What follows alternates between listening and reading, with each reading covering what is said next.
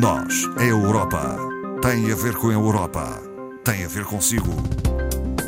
À sexta, uma reflexão sobre a atualidade europeia.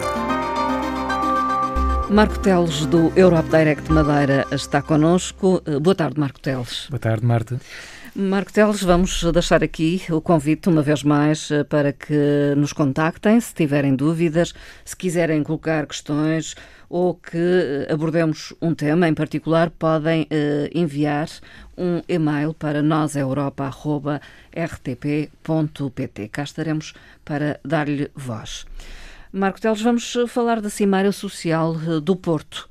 Uh, falamos na passada semana, mas uh, ela concluiu-se com sucesso, uh, pelo menos nas pretensões, digamos assim. Exato, creio, creio que é de facto o, o grande tema de destaque, tirando obviamente o, o, campeonato ganho pelo Sporting e, e, portanto e toda e toda a polémica sim, e, e com alguma razão sim em torno dos festejos, uh, que realmente, pronto, isso daria, daria pano para mangas, hum. mas uh, futebol é de facto um mundo um pouco à parte.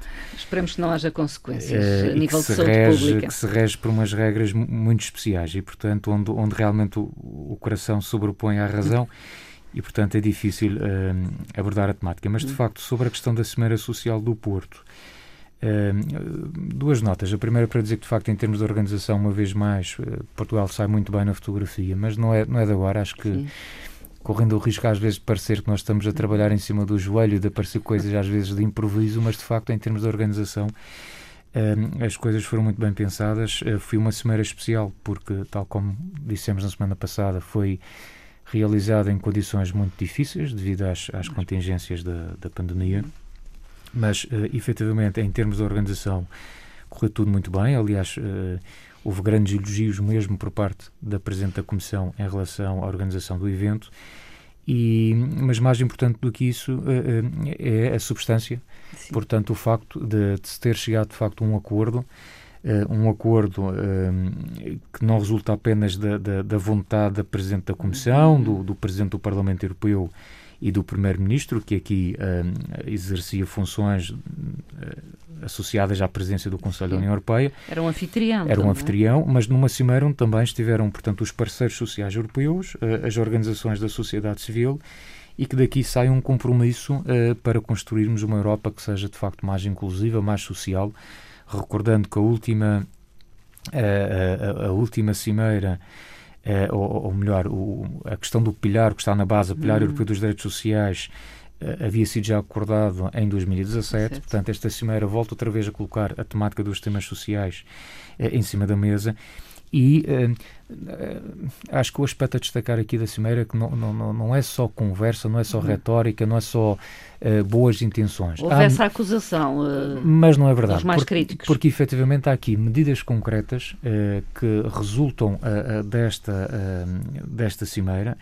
E, e, do qual nós já tínhamos dado conta, mas uhum. acho que vale a pena reforçar, que são os três grandes objetivos para 2030, e este uhum. aspecto também me parece interessante, porque nós não estamos a falar de objetivos de a longo prazo, prazo de, para, para hum. 2050 ou, ou, qualquer coisa do género. É daqui a nove anos. É já amanhã, é, é, é já amanhã. Portanto, são, são objetivos uh, ambiciosos e naturalmente difíceis de alcançar e, e, que são estes três. Portanto, alcançar esta meta de pelo menos 78% da população entre os 20 e os 64 anos, portanto, a população ativa, ter um emprego, portanto, aumentar a taxa uh, de emprego, garantir que também pelo menos 60% dos adultos uh, participem anualmente em ações de formação, uma vez Sim. aquela questão, novamente a questão da necessidade da, da educação para a vida, Sim. da formação para a vida, quer dizer, nós já acabou o tempo em que tirávamos um, um curso, uma formação e depois com aquele saber arrastávamos 40 Sim. ou 50 anos, quer dizer, da forma como a tecnologia avança, não temos de não é facto é outro remédio assim. temos do que, que estarmos sempre uh, exatamente atualizar. a atualizar. Exatamente. E o terceira, a terceira medida, o terceiro compromisso, que é tem a ver com o número de pessoas em, em risco de pobreza ou exclusão social, em que há esta meta de diminuir pelo menos em, em 15 milhões o número de pessoas nesta situação, dos quais uh, eh, 5 milhões uh, são uh, crianças. Portanto, São objetivos ambiciosos. Uh, desta cimeira resultou um uh, compromisso formal hum. e, e eu creio que esta eh, estes, estes princípios, e que aliás são, são 20 os princípios que estão definidos no, no Pilar Europeu dos Direitos Sociais, será muito importante para nós melhorarmos também as condições, não apenas a pensar na questão hum. da, da, da, da, questão do, do, vencimento, mas pensar também noutras coisas, como por exemplo, estou-me a lembrar aqui da, da conciliação entre a vida profissional e a vida, e, a vida familiar, que é algo eu diria que é um desafio enorme. É cada vez mais difícil de, de o conseguir e é muitas das vezes difícil de o conseguir, um pouco por nossa culpa que também não definimos, se calhar, prioridades e não organizamos a nossa vida, se calhar, da forma melhor, mas por outro lado também das entidades patronais que também às vezes não facilitam e, e colocam demasiada pressão sobre, uh, uh, sobre os, os trabalhadores. Aliás, já se falou também aqui, estou-me a lembrar de uma, ainda este ano, de, de, uma, de um tema muito pertinente que foi colocado no Parlamento Europeu que tinha a ver com aquele, o direito a desligar. Sim, o, o tal direito das férias, em que nós podíamos desligar os telemóveis e, e não sermos incomodados, seja lá por quem for. Parecem coisas simples, mas de facto na prática é um problema Sim. real que existe e, e, e, que é de difícil resolução. Portanto, todos se comprometeram a trabalhar nesse sentido. Sim, exatamente. exatamente. Por uma Europa mais inclusiva e mais social. E mais social. A pandemia uh, teve uh, impacto uh, de proporções históricas para as economias europeias, nada que não tivéssemos à espera, não é verdade? Exatamente. Essa é, portanto, o, este vem a propósito das previsões uhum. económicas agora para a, primavera 2021. Como a Marta referia bem, a pandemia trouxe aqui um impacto tremendo na economia. Portanto, em 2020 houve uma contração de 6,1% e na, na zona euro eh, chegou mesmo a atingir os 6,6%. Uhum. E, e, como se sabe, eh, havia aqui um, uma previsão de uma retoma da economia. Sim europeia no verão passado, tudo indicava que para aí caminhávamos, mas uh, infelizmente. Outra vaga e outra veio, vaga. Exatamente, veio outra vaga. Portanto, uma vaga que interrompeu uh, este objetivo no quarto trimestre de 2020. Depois tivemos novamente o primeiro trimestre de 2021 também com confinamentos e números sempre a subir de, de infectados e, eh, e, obviamente, para dar resposta a esta situação, a introdução uh, novas medidas de saúde pública para conter aumentos de casos de, de Covid. Ou seja, o que é que, no fundo, agora se prevê? Prevê-se que Uh, haja uma retoma das economias uh, uh, da União Europeia, dos países da União Europeia e, em particular, da área do, do euro, à medida que, uh, no fundo, estas taxas de vacinação vão uh, avançando e que as restrições progressivamente sejam eliminadas. E, por outro lado, há também aqui a expectativa da questão do consumo privado poder vir a aumentar e, portanto, desta forma, naturalmente, também ajudar a economia. Que haja mais confiança e, portanto, mais consumo é preciso, privado. É preciso que haja mais confiança para depois isso resultar no tal consumo. Por outro lado, há aqui um, um, um dado que me parece interessante, é que prevê-se que efetivamente em 2022 os investimentos públicos em, em percentagem do PIB possam atingir o nível mais elevado uh, uh, da década. E isto porque porque por trás deste, deste disparar, digamos assim, do investimento público está naturalmente o, o mecanismo de recuperação e resiliência, uhum. os tais muitos milhões de sim, euros sim. da chamada conhecida bazuca uh, europeia. Que os Estados esperam. Uh, que os Estados uh, esperam e, em alguns casos, uhum. desesperam, portanto, estima-se para breve a chegada uh, deste, deste, deste impulso, uh, desta injeção financeira e, portanto, há conta, muito à uhum. conta disso, naturalmente, que os investimentos públicos vão disparar. Em, em relação à questão da, da, da, economia, propriamente dita, as previsões para 2021 apontam para um crescimento de 4,2% em, para este ano e um, um ligeiro aumento para 2022, alcançando-se os 4,4%.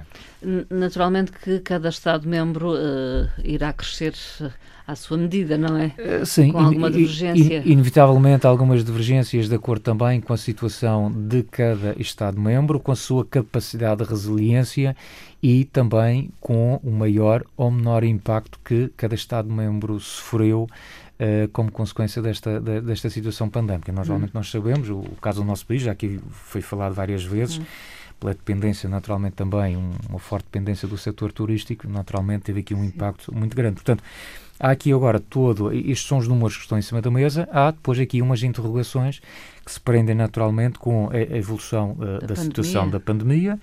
Uh, com a eficiência dos próprios programas também uh, de vacinação, que é, é, verdade que houve neste primeiro trimestre algumas notícias desagradáveis, alguns entraves, alguns atrasos nos planos iniciais, mas portanto mantém-se. Uh, acho que agora estamos bem encaminhados, bem. não é? Mantém-se aquele plano de até o verão nós termos 70% dos europeus uh, vacinados eh, e, naturalmente, há depois aquela incógnita também se as famílias vão, de facto, se vai haver aqui folga para aumentar o consumo, consumo. ou se, pelo contrário, ehm, eh, algum aforro por Sim. precaução Sim. perante esta situação. Portanto, vamos ver tudo isso, mas os números são estes.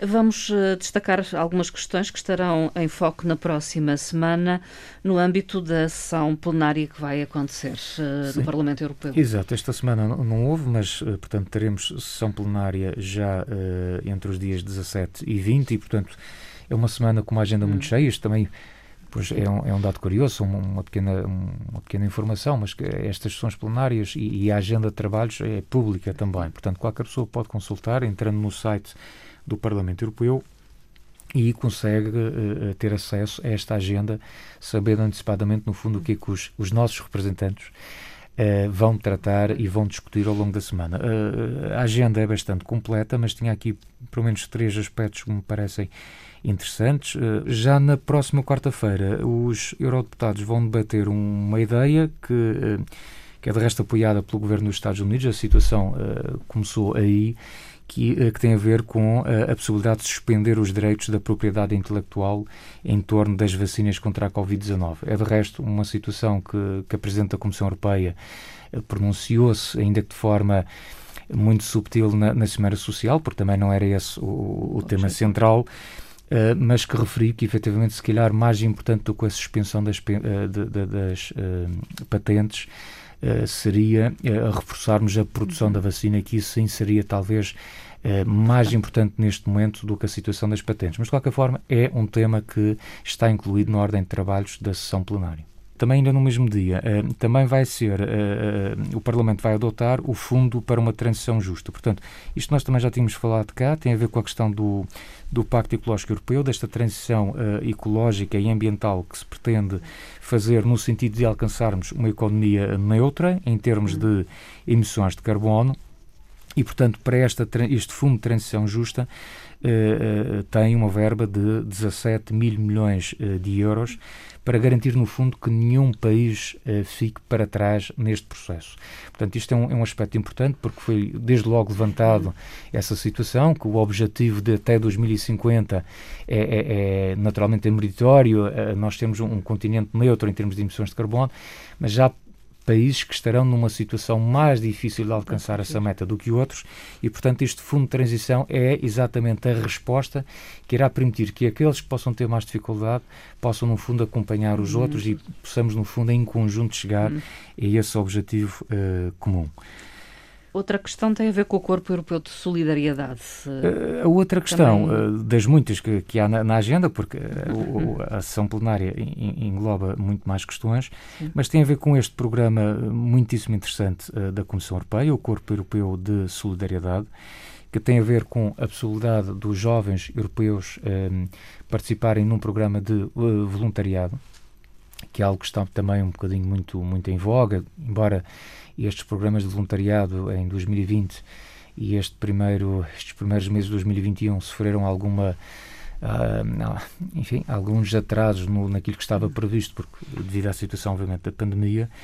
E, mas este Corpo Europeu para o projeto 2021-2027 tem algumas novidades, desde logo apresenta melhorias no, no que toca às apólices de, de seguro uh, dos jovens que vão participar nestes programas. Há também novas garantias de saúde e de segurança, uh, novas exigências para as entidades anfitriãs uh, destes jovens voluntários e também, pela primeira vez, o Corpo Europeu de Solidariedade no fundo, deixa de pertencer à secção Juventude do programa Erasmus uh, Mais e passa a ter um orçamento próprio hum. e, portanto, ser, digamos, como um projeto autónomo E isto, de certa forma, é a resposta à procura que tem havido jovens para este programa. Portanto, uhum. é o reconhecimento que é um projeto, hum, eu diria que de sucesso. Hum, as competências que se adquire, a experiência que se adquire uh, decorrente de uma participação de um programa de voluntariado é realmente muito, muito interessante. E, e, e, é curioso que, uh, permita só contar esta história, ainda esta semana estava no, numa escola secundária, neste caso a Escola Secundária Jaime Muniz, a falar com um grupo de jovens e, e para o espanto depois um, surgiu naturalmente as dúvidas sobre a questão do voluntariado e depois uh, uh, a situação de, de, de, familiares, eh, de jovens que, que tinham participado nesta situação e, portanto, às vezes sim. pensamos que nós cá estas coisas não nos chegam, mas sim, a, a, a, informação passa e há realmente já experiências muito bem sucedidas e tive essa oportunidade de, de hum. saber de dois exemplos concretos de jovens que participaram nestes programas de voluntariado e que uhum. estavam uh, absolutamente encantados com a experiência, a experiência, que estavam a ter uh, nesta matéria. Estes são os destaques, uh, poderiam ser outros. A sessão plenária acontecerá de 17 a 20 de maio. Exatamente, 17 a 20 de maio. É mais do que um uh, dia. E, portanto, isto é o plano das intenções Sim. da Ordem de Trabalhos. Nós vamos ver com certeza na próxima sexta-feira. Uh, vamos talvez. chegar aqui às conclusões uh, desta, desta agenda de trabalhos. Marco Teles, ficamos por aqui. Voltamos a falar uh, na próxima semana. Com certeza, um excelente fim de semana. Bom fim de semana. Obrigado.